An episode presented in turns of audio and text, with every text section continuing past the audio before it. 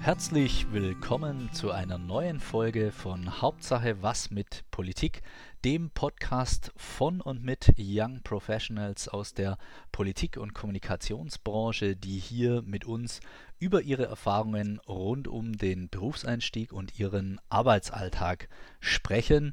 Ich bin Fabian Haun und äh, ein ganz herzliches Hallo an äh, meinen heutigen Gast hier in unserer Folge. Und zwar habe ich heute zu Gast die Simone Wiesmeier. Simone ist Public Affairs Expertin bei der ING Deutschland hier in Berlin. Ja, hallo liebe Simone, es freut mich absolut ganz toll und wahnsinnig, dass du heute hier bei uns bist. Ähm, aber stell dich doch vielleicht am besten kurz äh, selber vor. Ja, also erstmal ganz herzlichen Dank für die Einladung. Ich freue mich auch sehr, heute mit dir über meinen beruflichen Werdegang zu sprechen. Kurz zu mir. Ich bin von Hause aus Betriebswirtin. Mhm. Ich habe einen Bachelor und Master an der Uni in Mannheim studiert und zudem habe ich noch einen MBA in Public Affairs and Leadership gemacht.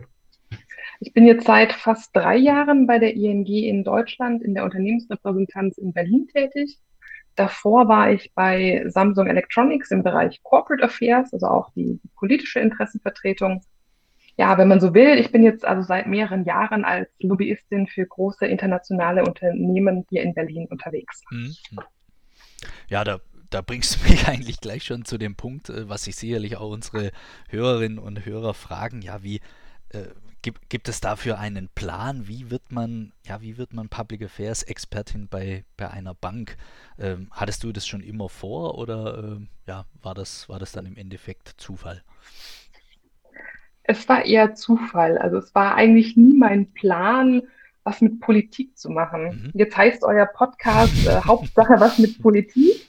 Aber hättet ihr mich im Studium mal gefragt, was ich äh, später mal machen will, hätte ich wahrscheinlich gesagt, Hauptsache was mit Marketing und niemals was mit Politik. Okay. ehrlich? Weil, ja, weil Politik war, war überhaupt gar nicht auf meiner Agenda oder in meinem Mindset damals mhm. mit den Themen, mit denen ich mich beschäftigt habe. Also die, die Frage ist durchaus legitim, wie, wie kommt man dann überhaupt dazu, Public Affairs Expertin bei einer Bank zu werden? Also mhm. wie gesagt, bei mir war es Zufall. Ich habe einen Masterabschluss in BWL Uni Mannheim, das nennt sich dann Mannheim Master in Management. Schwerpunkte waren damals ähm, Marketing, Bankbetriebslehre und im Nebenfach Psychologie. Mhm. Und äh, nach meinem Masterabschluss war ich für ein Jahr an einer privaten Wirtschaftshochschule in der Nähe von Koblenz und habe dort an einem Lehrstuhl für Marketing gearbeitet, weil ich für mich einfach mal austesten wollte, ob eine Promotion und die akademische Karriere für mich in Frage kommt. Mhm das hat dann damals aus ganz unterschiedlichen Gründen nicht so richtig gepasst. Und ich hatte mich dann entschieden, ich, ich will Geld verdienen, ich will im Job durchstarten, ich, ja. ich will jetzt loslegen und nicht irgendwie nochmal mehrere Jahre an, an einem Lehrstuhl arbeiten und da im stillen Kämmerlein dann auch eine Promotion verfassen. Mhm. So, und das war dann für mich so der Zeitpunkt, wo ich gesagt hatte, okay, äh, Job-Einstieg äh, soll es jetzt sein und ich schaue mich um nach, nach passenden ähm, Jobs und Trainee-Programmen, die eben zu meinem Schwerpunkt äh, Marketing passen. Mhm. Und dann bin ich damals auf der Suche auf das Samsung Trainee-Programm gestoßen. Das hieß dann Trainee-Programm für Marketing and Sales. Mhm. Und da hatte ich mich auch beworben. So, im Bewerbungsgespräch saß mir dann mein zukünftiger Chef gegenüber, der eben für den Bereich Corporate Affairs Public Affairs jemand gesucht hat. Und er durfte sich aus dieser Kohorte von äh, Bewerbern für dieses Marketingprogramm jemanden aussuchen. Mhm. Und im Vorstellungsgespräch kam dann eben die Frage auf, ob ich mir das denn vorstellen könne, auch diesen Bereich zu machen, obwohl ich mich für Marketing beworben habe. Mhm.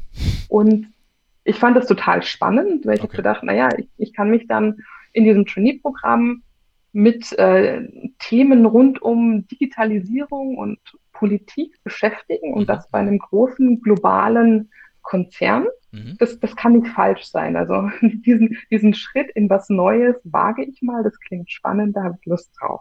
Mhm. Und, und, so kam das, wie gesagt, ganz zufällig, dass ich dann in, in diesem Bereich gelandet bin.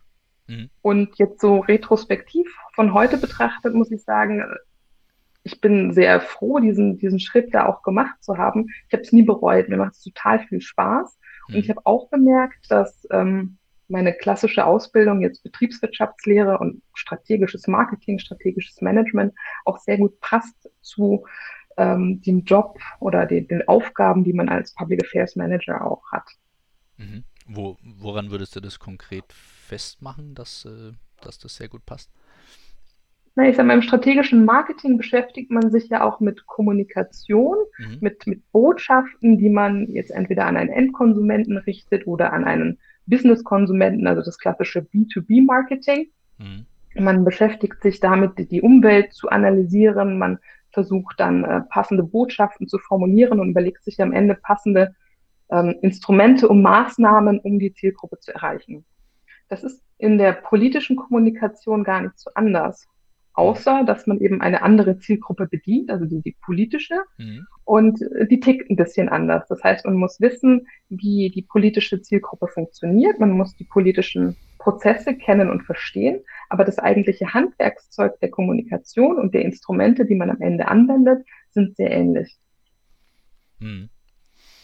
Ähm, das bringt mir eigentlich gleich zu meiner nächsten Frage. Ähm, ja, ich, ich und wir, auch unser ganzes Moderatorenteam, sind ja ein Stück weit auch im, im Bereich politischer Kommunikation tätig. Ähm, aber vielleicht kannst du, ähm, weil Public Affairs Arbeit für, für eine Bank ist ja dann denke ich, nochmal was anderes. Wie, wie muss man sich die Public Affairs Arbeit für, ähm, für bei einer Bank oder für eine Bank vorstellen?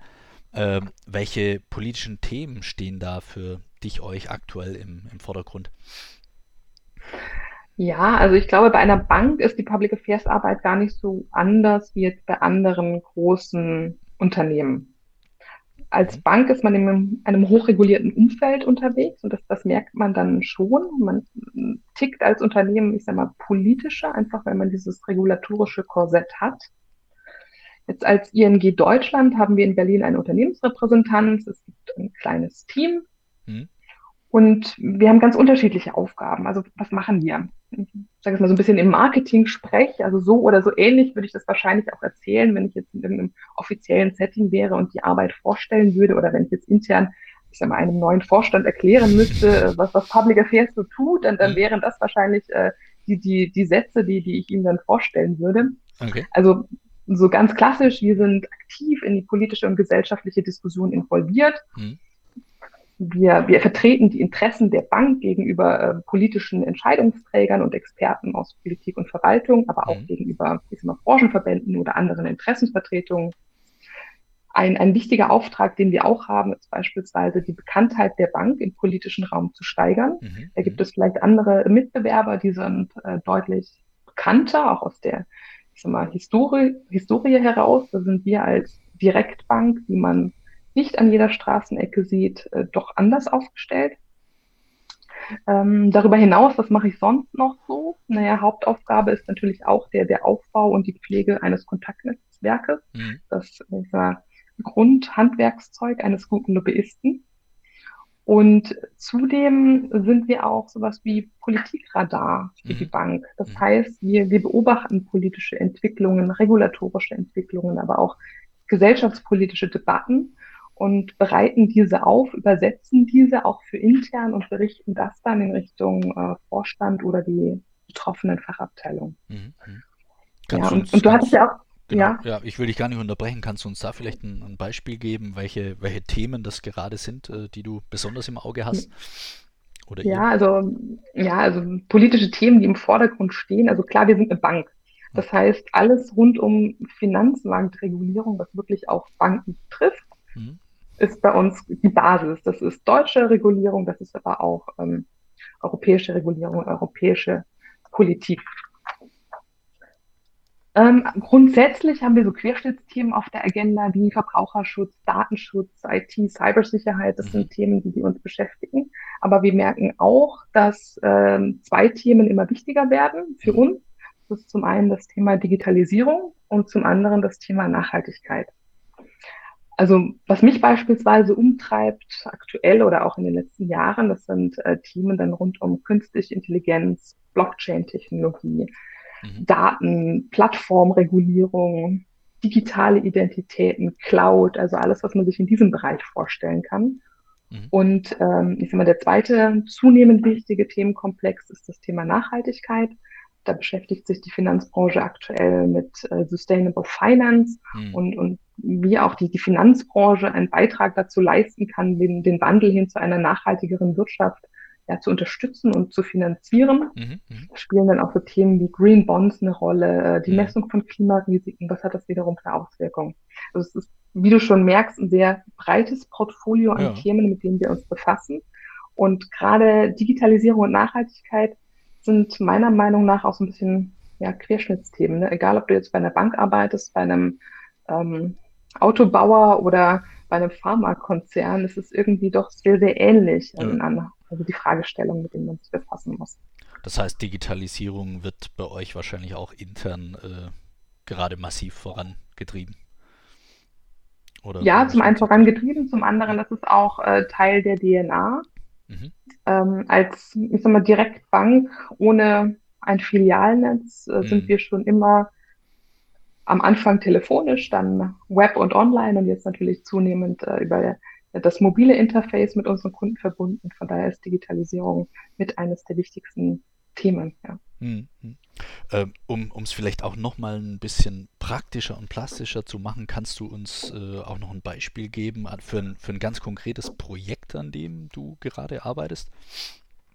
Hm, das sind eigentlich ganz unterschiedliche Themen. Mhm. Das finde ich auch persönlich das Schöne an meinem Job. Man hat wenig Routinen und es gibt immer neue Themen und, und Projekte, mit denen man sich beschäftigt. Jetzt, wenn ich so überlege, was ich diese Woche ähm, auf meiner Agenda hatte, mhm. vielleicht mal drei Beispiele. Ja. So ein Beispiel ist ähm, zum Beispiel ein, ein Briefing vorbereitet. Da geht es um eine Konferenz, die nächste Woche stattfindet. Da sitzt eine Führungskraft von uns auf einem Panel gemeinsam mit einem politischen Repräsentanten. Und auch da unterstützen wir beispielsweise bei der Vorbereitung und bei dem Briefing und mhm. bereiten das äh, entsprechend vor.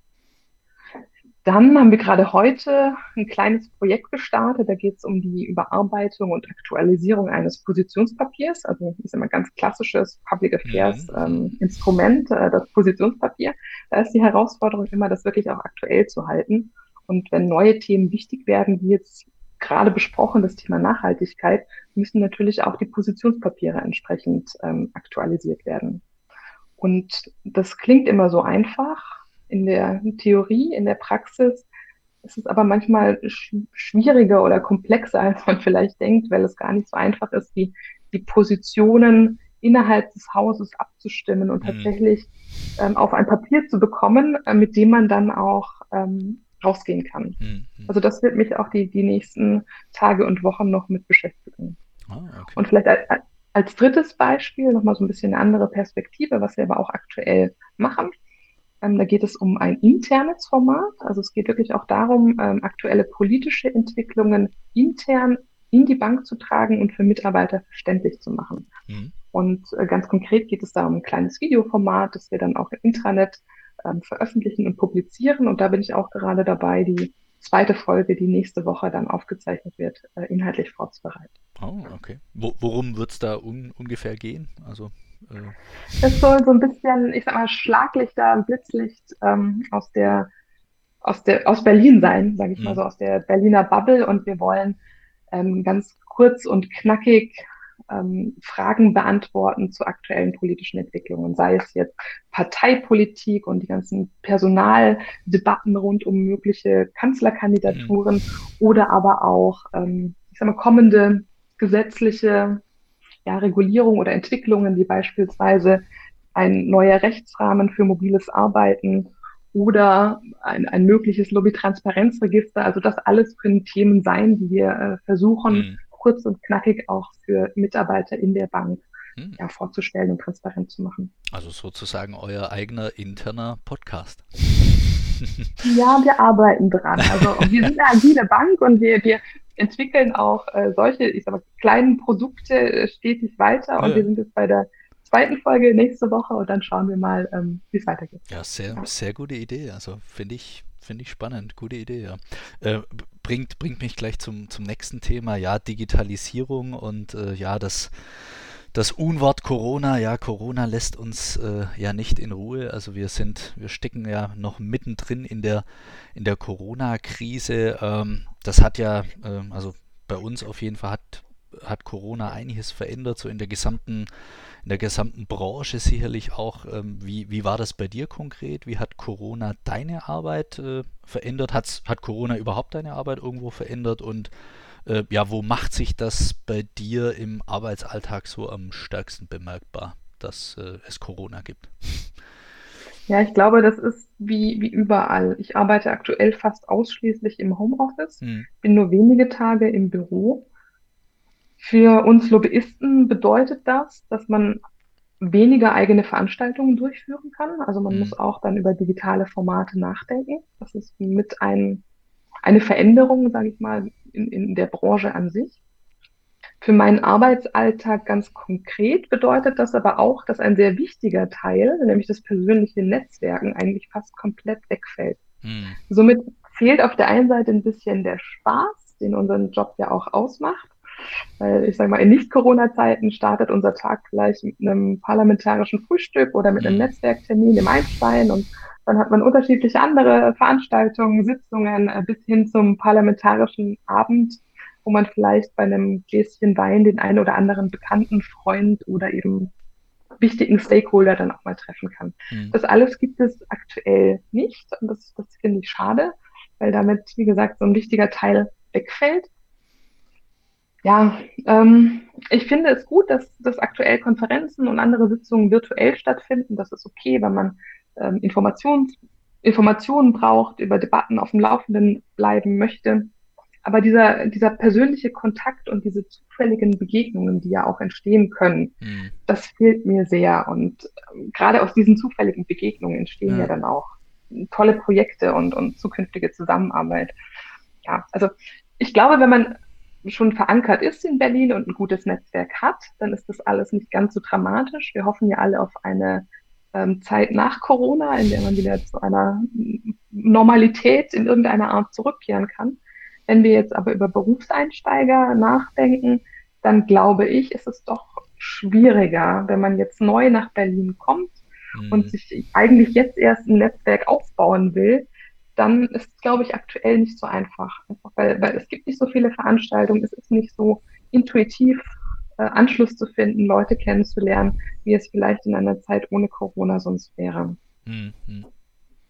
Ja, gibt, gibt es da deiner Meinung nach irgendwas oder überlegt ihr da bei euch jetzt auch gerade, was man halt machen könnte, weil das ist ja genauso das Problem. Also wie, wie, wie kann man das kompensieren? Wie kann man da vielleicht, äh, gut klar, den, den persönlichen Kontakt jetzt ganz hundertprozentig ähm, ersetzen zu können, ist, ja, ist vielleicht schwierig bis unmöglich, aber ähm, ja, gibt es da bei euch oder bei dir Überlegungen, was man da machen könnte, um, ja, um, ich sag mal jetzt, äh, ja, da möglichst nahe ranzukommen, auch an diesen, an diesen Austausch, an, auch an diese zufälligen Begegnungen, äh, jetzt über digitale Formate? Ja, also ich glaube, die zufälligen Begegnungen über digitale Formate, da machen sich wahrscheinlich viele smarte Leute im Moment Gedanken, wie man das abbilden kann. Und wer da eine gute Idee findet, hat ein tolles äh, Geschäftsmodell. Also da, da bin ich noch nicht ganz so weit mit meinen Gedanken. Hm. Was wir jetzt als Public Affairs machen, klar, es geht äh, darum, ähm, analoge Veranstaltungen irgendwie in virtuelle Events umzumünzen, das neu zu denken und beispielsweise einen digitalen Roundtable zu veranstalten. Mhm ist jetzt keine Rocket Science, das, das funktioniert gut, das sehen wir ja auch an, an unterschiedlichsten Stellen. Mhm. Für mich persönlich und für meine Arbeit, jetzt mal ganz allgemein äh, gesprochen, hat sich schon auch was verändert, weil man hat als Mitarbeiter einer Hauptstadtrepräsentanz doch immer die Herausforderung, dass man losgelöst ist von dem Hauptstandort des Unternehmens. So ein bisschen wie so ein Satellit, der irgendwo mhm. schwebt. Man ist sehr weit weg und man hat somit auch immer die Schwierigkeit, intern im Unternehmen ein Netzwerk aufzubauen. Und meine These ist, es ist genauso wichtig für erfolgreiche Public Affairs Arbeit, ein gutes internes Netzwerk zu haben wie ein externes Netzwerk. Mhm. Und für mich hat es vor Corona bedeutet, ähm, ich hatte viel Reisetätigkeit, ich war viel in Frankfurt, habe mhm. dort klassische Kaffeetermine gemacht, habe an Meetings teilgenommen, habe mich mit Kollegen ausgetauscht, vernetzt, äh, inhaltliche Themen vorgestellt und so weiter. Mhm. Jetzt durch Corona finden Termine plötzlich äh, standortübergreifend digital statt, Workshops finden digital statt. Mhm. Und was ich persönlich besonders toll finde, hatten wir, glaube ich, auch schon gemacht, Fabian, ähm, virtuelle Kaffeetermine per FaceTime. Ja, genau. So, das hat es vor Corona irgendwie nicht gegeben. Das war nicht so üblich, zumindest nicht in meiner Welt. Und das hat sich jetzt so ein bisschen als das New Normal für mich herauskristallisiert. Mhm. Und das finde ich super, weil es ermöglicht eben doch ein bisschen diesen informellen Austausch. Ähm, man trinkt virtuell mehr oder weniger einen Kaffee miteinander, man sieht sich, man kann auch ein bisschen plaudern und kommt so dann auch über diesen informellen Austausch wieder ja ein bisschen ja, digital näher zusammen und findet vielleicht dann doch wieder diese persönliche Ebene, die ansonsten vielleicht, wenn man nur telefonieren würde, hm. ähm, ja nicht findet. Also würdest du jetzt sagen, dass so dein internes Networking jetzt, weil in jeder Krise steckt ja auch immer irgendwo eine Chance, würde jetzt dein internes Networking in der Bank sozusagen äh, ja durch Corona sozusagen positiv äh, jetzt gefördert? Ja, ich glaube schon. Hm. Und ich glaube, dass ich das auch zukünftig beibehalten werde. Hm. Es wird nicht mehr so, auch in einer Zeit nach Corona wird es nicht mehr so sein, dass man wegen jedem hm. kleinen Termin ähm, ins Flugzeug steigt oder in die Bahn steigt und irgendwie nach Frankfurt fährt oder zu irgendeiner Konferenz fährt, sondern ich glaube, es findet viel natürlicher, intuitiver auch digital statt. Mhm. Und es ist auch okay, jetzt plötzlich auch mal so einen virtuellen Schnack zu halten ja. und äh, über FaceTime sich auszutauschen und dadurch auch das, das Networking und, und den Flurfunk und alles, was damit dazugehört, eben digital auch abzuhalten. Ja. Ja. Denke ich auf jeden Fall. Also äh, genau nur als auch als kleine Anmerkung hier an der Stelle, wir, wir, wir machen auch diese Sendung hier äh, sozusagen komplett virtuell. Äh, normalerweise Podcasts, der klassische Podcast äh, war ja früher eigentlich auch so, dass man immer äh, nebeneinander im Studio saß und dort äh, ja in zwei Mikrofone, die nebeneinander standen, gesprochen hat. Ähm, also auch das äh, ist ja war vor Corona schon möglich und ist, ist jetzt erst recht möglich und auch nötig ja, wenn, wenn wir nochmal auf, äh, ja, auf, auf deinen Werdegang jetzt schauen, äh, ja, gibt es, das ist ja auch immer spannend für, für Berufseinsteigerinnen und Berufseinsteiger. Ähm, also vorhin, da sind wir jetzt vorhin gar nicht so tief äh, rein, aber es hat sich so ein bisschen so angehört, als ob du dich äh, so bei der Jobsuche, das, also ob du dir, dir da eher leicht getan hättest. Stimmt das oder ähm, gibt es vielleicht auch noch so eine prägen, prägendste Erfahrung für dich, wo du sagst, äh, ja, das, das hat, äh, an das erinnere ich mich bis heute, das hat wahrscheinlich ja. auch so meinen gesamten Werdegang äh, äh, jetzt mich begleitet, dass, dass du jetzt auch nicht zurück wieder ins Marketing gewechselt bist. Das hätte ja auch passieren können. Äh, ja, hatte ich, mir auch, hatte ich mir auch immer offen gehalten. Ich habe okay. gesagt, ich mache jetzt mhm. mal das Trainee-Programm und schaue mir das an. Mhm. Und wenn es mir nicht gefällt da in dieser politischen Welt, dann habe ich auch in dem Sinne nichts kaputt gemacht. Dann kann ich auch immer wieder zurück mhm. ins Marketing. Habe ich nicht gemacht. Ähm, okay. Im Gegenteil, ich habe mich in dem Bereich Public Affairs äh, stetig weiter qualifiziert, mhm. weil ich auch gemerkt hatte, gerade wenn wir jetzt über Jobsuche und Bewerbungen sprechen, dass mir die Qualifikation auf dem Papier gefehlt hat, dass ich wirklich auch Public Affairs machen kann, mhm. weil ich eben nicht den typischen Politikberater Lebenslauf habe. Mhm. mhm. Ich habe BWL studiert, ja. Marketing gemacht, war bei einer Unternehmensberatung für Marketing und Sales und Marktforschung Praktika gemacht bei, bei Banken und jetzt nicht im Bundestag und bei einer NGO und bei einer mhm. Public Affairs Beratung, wie man es vielleicht sonst so kennt. Also für mich war die Herausforderung auf dem Papier mehr oder weniger nochmal die, den Stempel zu bekommen, mhm. doch, die kann wirklich Public Affairs. Okay. Und das war für mich dann auch der Grund, äh, diesen MBA für Public Affairs noch zu machen, mhm. um einfach mein, meine Qualifikation auf solidere Beine zu stellen und wirklich auch das Handwerkszeug Public Affairs und Politikwissenschaft von der Pike auf nochmal zu lernen. Mhm. Das hat sich für mich ähm, gelohnt, das war wichtig. Es war wichtig, um in Berlin anzukommen, es war wichtig für mein Netzwerk in Berlin und es war wichtig, um zu lernen, wie ein Gesetzgebungsprozess im Bundestag wirklich funktioniert. Mhm. Und an welchen Stellen man wie ähm, als äh, Lobbyist am besten und intelligentesten seine Position umbringt. Also das war wirklich gut für mich und hat mich jetzt auch in meinem persönlichen Werdegang auch weit vorangebracht. Mhm. Du hattest eben auch nochmal gefragt, ob mir von, von meinen Bewerbungsgesprächen und Jobsuche so, so irgendwas. Ja, ähm, ob es da so eine prägende Erinnerung, äh, also es, das hatten, das hatten erstaunlicherweise sehr, sehr viele. So äh, gab es da bei dir was in der Richtung? Ja, ich muss mal über, ich muss mal überlegen. Also so zwei Sachen sind mir im Gedächtnis geblieben. Ähm, das eine war, ich hatte mich ganz am Anfang nach meinem, nach dem Abi, Also wo man sich als erstes mal, also zum ersten Mal Gedanken macht, was will ich überhaupt studieren, was will ich in mhm. meinem Leben mal werden, was will ich mal machen, hatte ich die Idee, ich möchte ein duales Studium machen. Das ist in Baden-Württemberg so eine Möglichkeit, dass man ähm, studiert, aber auch bei einem Unternehmen angestellt ist und quasi so eine Ausbildung macht, aber parallel dazu auch einen, einen Studienabschluss erwirbt. Mhm. Und das war dann mein, meine erste Bewerbung und meine erste Einladung zum richtigen Assessment Center bei einem großen amerikanischen Konzern. Und ich bin da wahrscheinlich naiv als junge 18-Jährige hingegangen, hatte mich anscheinend nicht gut genug vorbereitet und dass das Feedback war dann, ich hätte mich überhaupt nicht mit dem Unternehmen, den Produkten und, und den Themen des Unternehmens befasst. Und damit können sie mir leider auch keinen Job anbieten, auch wenn ich in dem Assessment Center an sich gut performt mhm. habe. Okay. So, das war für mich Lernen auf die harte Tour, ähm, wie man sich äh, besser vorbereitet auf so, so ein Assessment Center und Bewerbungsgespräch. Also das ist so eine prägende Erfahrung, die mich jetzt auch bei meinen weiteren Gesprächen und Bewerbungen immer begleitet hat. Mhm. Und das zweite, ja, das, das zweite war, lass mich das noch kurz äh, zu Ende ja, führen, ja, den Gedanken. Ähm, ich hatte mich auf den Direkteinstieg beworben bei einer großen Versicherung. Und das mhm. war in so einer internen Consulting Unit. Und ich war dann dort zum Bewerbungsgespräch und musste dann einen Business Case rechnen. Nun muss man dazu sagen, dass Kopfrechnen nicht meine größte Stärke ist, trotz einem sehr guten Mathe-Abi. Mhm.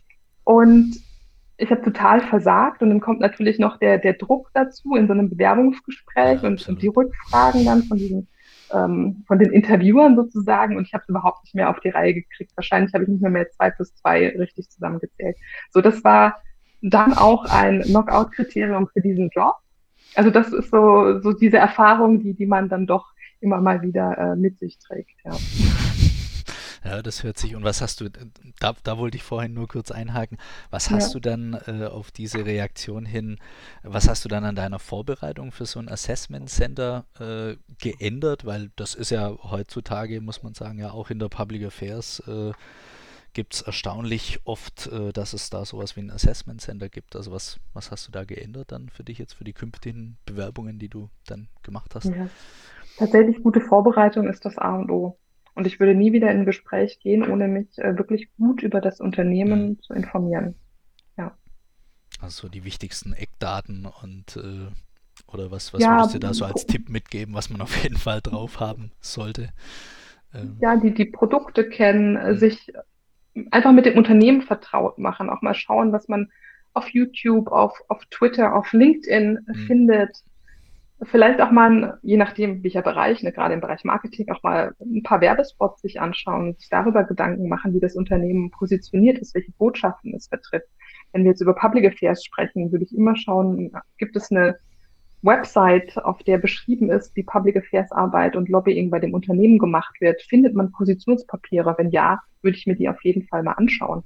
Also solche Sachen. Also eine wirklich gute Desk Research mhm. mal machen, um wirklich zu wissen, auch worauf man sich einlässt, ja. Ja, das ist, ein, ist wirklich ein guter Tipp.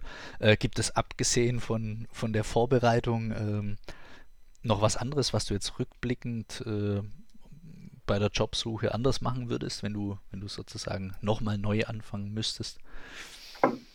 Hm, gute Frage. Ich glaube grundsätzlich nicht, weil mein Eindruck immer war, man lernt sehr viel über sich selbst bei jeder Bewerbung, die man schreibt und in jedes Gespräch, was man reingeht. Hm.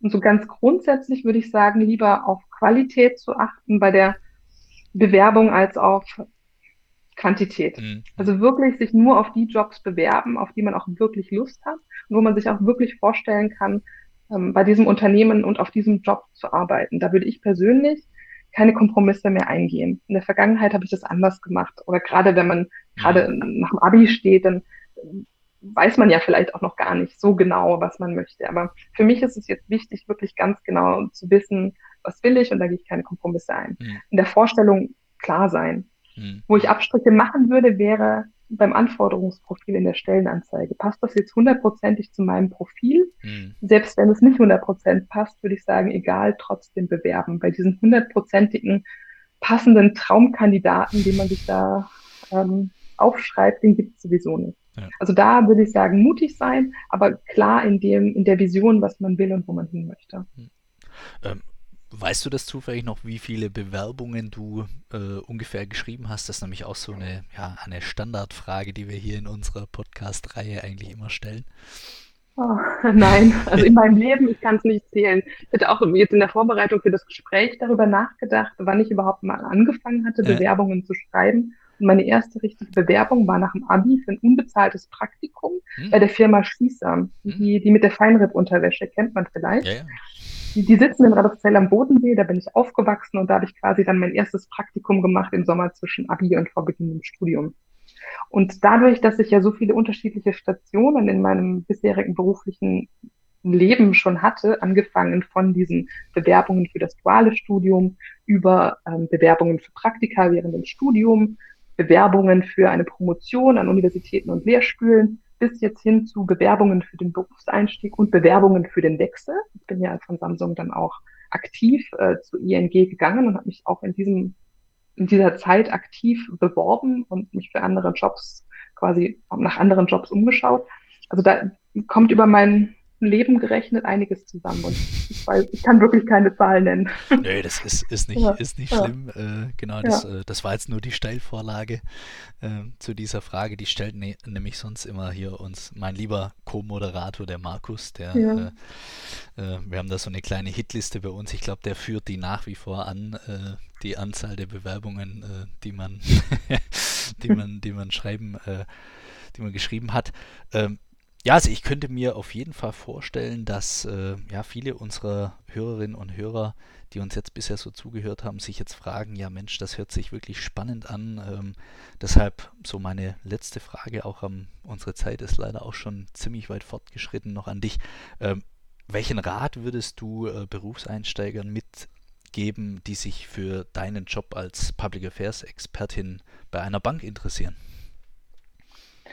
Also mein Rat wäre auch mal über den eigenen Tellerrand hinausblicken. Und nur weil man Hauptsache was mit Politik machen will, heißt es ja nicht, dass man, ich sag mal, den klassischen Politik-Lebenslauf haben muss. Es kann auch vielleicht ganz smart sein, auch mal was mit BWL zu machen, Marketing oder Psychologie oder was ganz anderes. Also es braucht meiner Meinung nach nicht diesen gestreamlinten CV, um mal was in der Politik zu machen ganz generell für mich, ich fand es immer spannend, den Jobmarkt auch im Auge zu behalten, ganz unabhängig davon, ob man aktiv auf der Suche ist oder nicht. Da gibt es ja einschlägige Portale, wo man immer mal wieder schauen kann, Newsletter oder ähnliches. Und ich finde es dann immer spannend zu sehen, was für Jobs waren ausgeschrieben, wer bekommt diesen Job eigentlich, welche Qualifikationen bringt er oder sie mit, um dann auch zu matchen, okay, was habe ich in meinem Portfolio und wo müsste ich vielleicht noch, wenn ich jetzt diesen Job gewollt hätte, mich äh, weiter qualifizieren und hinentwickeln. Das hilft mir immer, um so ein Gefühl für die, für die Branche und für den Jobmarkt zu bekommen. Und ähm, als allerletzten Punkt, das ist auch so, so ein Mantra, was ich versuche zu leben, ist ähm, mutig sein. Weil ich finde, gerade wenn es um Bewerbungen geht, muss man manchmal mutig sein und so einen Bold-Move machen, um dann auch an sein Ziel zu kommen. Mhm. Auch nochmal ein Beispiel, es war zu meiner Uni-Zeit in Mannheim, dann gab es von so einer Marketingorganisation einen Vortrag, dann kam dann ein Marketingrepräsentant einer großen Bank und hat einen Vortrag gehalten. Ich hatte Lust, bei dieser Bank im Sommer ein Praktikum zu machen und habe dann einfach mein, mein CV vorbereitet, meine Bewerbung vorbereitet, war mutig, bin nach dem Vortrag zu ihm hin und habe gesagt, hallo, ich bin die Simone, ich hätte gerne, ich hätte Lust auf ein Praktikum bei euch, hier sind meine Unterlagen, ich würde mich freuen, wenn wir ins Gespräch kommen. Und das hat geklappt. Also einfach mal mutig sein und, und gucken, was passiert. Und auch keine Angst vor Veränderungen haben. Gerade wenn es um, um Jobs geht, wo man vielleicht in eine andere Stadt ziehen muss oder vielleicht sogar auch ins Ausland oder mutig sein, einen Jobwechsel zu machen. Das finde ich total wichtig, weil in jeder Veränderung steckt auch immer eine Chance und ich finde auch eine Chance, sich persönlich und fachlich dann weiterzuentwickeln. Und jetzt für mich gesprochen, bei mir war es bisher so, dass diese mutigen Schritte, die ich gegangen bin, sei es jetzt Studium oder beruflich oder Umzug in eine neue Stadt, hat sich im Nachhinein immer ausgezahlt und ich bin daran gewachsen. Mhm. Und das, das möchte ich einfach auch gerne jetzt auf diesem Wege den, den Hörerinnen und Hörern mitgeben. Also wirklich mutig sein und, und, und sich was trauen. Das, dem kann ich eigentlich so gar nichts mehr hinzufügen. Ein wunderbares Schlusswort. Mutig sein bei der Bewerbung, beim Jobeinstieg. Äh, bei allem, ja, liebe Simone, ganz, ganz herzlichen Dank, äh, dass du heute hier bei uns warst, bei Hauptsache was mit Politik in unserer eine wirklich spannende Folge mit dir. Ähm, ich hoffe, es hat dir auch ein bisschen Spaß gemacht.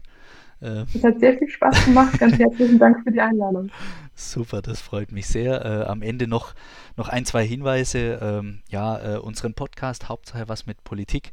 Wenn euch unsere andere Folgen noch äh, interessieren, ihr findet den Podcast äh, auf, äh, auf meiner Webseite auf fabianhauen.de. Wir sind aber auch äh, auf Twitter und Facebook unterwegs mit einem mit, mit einem Account.